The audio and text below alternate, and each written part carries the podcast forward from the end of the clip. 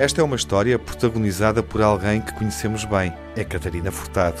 Ela sentia algo que se abeirava da tristeza, que lhe tirava o sono. No pico da insônia estavam os postos de trabalho das quatro colaboradoras que a acompanham no CCC Café. É um negócio social que Catarina desenvolve na Associação Sem Fins Lucrativos Corações com Coroa, fundada há quase uma década, em 2012.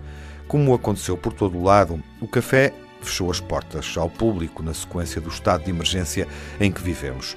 Catarina Furtado podia mandar as funcionárias para casa, ao abrigo do layoff, podia, mas não era solução que lhe agradasse, porque dessa forma elas não receberiam o ordenado por inteiro. Como os esforços de Catarina costumam desafiar as impossibilidades, ela e a equipa encontraram uma fórmula perfeita que resulta em algo produtivo. Quando se procura inspiração, a inquietação e o inconformismo combinam-se. E ela já percebeu há muitos anos, ao longo do tempo, que o amor é um sentimento verdadeiramente mobilizador.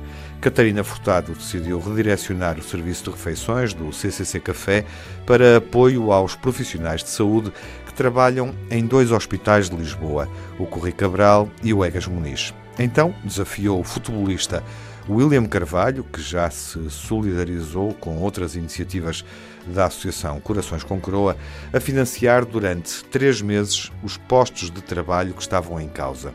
Em contrapartida, o CCC Café compromete-se a entregar, diariamente e sem custos, refeições aos profissionais de saúde que estão na linha da frente de combate ao novo coronavírus. Negócio fechado, o serviço de catering foi posto em marcha a cada profissional de saúde são agora entregues quatro refeições: o pequeno almoço, o almoço, o lanche e o jantar. Como o ritmo de trabalho dos médicos, dos enfermeiros e dos auxiliares não lhes permite o luxo de comerem de faca e garfo, as refeições distribuídas são ligeiras, mas saudáveis e nutritivas. E porque a arte também alimenta, cada kit que sai deste projeto inclui uma frase de inspiração, reflexão e agradecimento de um autor português. Com este plano tornado realidade, Catarina conseguiu juntar os sentimentos espalhados que andavam perdidos dentro dela e, com uma espécie de comichão na alma, mais uma vez cumpre aquele que parece ser um dos lemas que a orientam na vida, ou seja, vivemos para facilitar a vida uns aos outros.